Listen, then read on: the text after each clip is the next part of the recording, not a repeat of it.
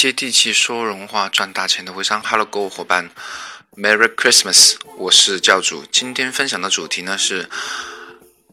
节日微商的正确打开方式啊。嗯，因为过节嘛，呃，特别是做微商的小伙伴都会说，嗯，自己的客户都出去玩去了，自己的生意反而没有平时好了。对啊，所以说今天我们就来聊一聊节日微商应该如何去正确的打开。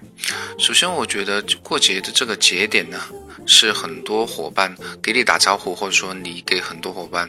呃，群发消息的一个比较好，而且比较自然的一个节点哈，大家至少不会反感你。呃，你遇见有人伙伴给你发的消息的时候，不妨问一下最近如何呢？呃，说一下比较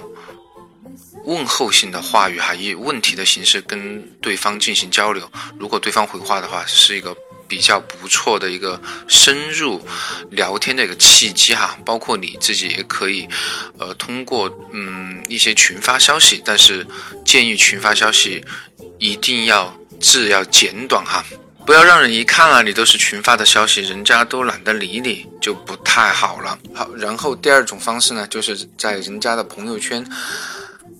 发相关的过节的信息的时候呢，你不妨留下言哈。肯定会给人家留下一个不错的印象。微商嘛，其实就是微小的商业，并非仅仅局限于微信本身哈。建议伙伴们都走出去，去参加节日的这种 party，各种的聚会，呃，其实是蛮不错的一个吸粉的机会哈。首先你在聚会的时候可以带上你自己的产品，很自然的进行一个分享。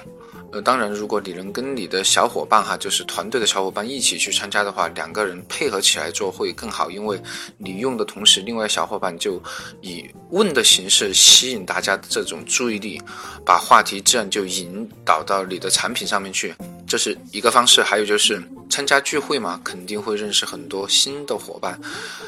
大家在聚会的时候马上去建一个。聚会的临时群有了群就挺好办的啦，因为有了群以后，你就很好把群里的伙伴一个一个加为好友，并接下来再慢慢去勾兑哈。好吧，刚才分享的几点都是关于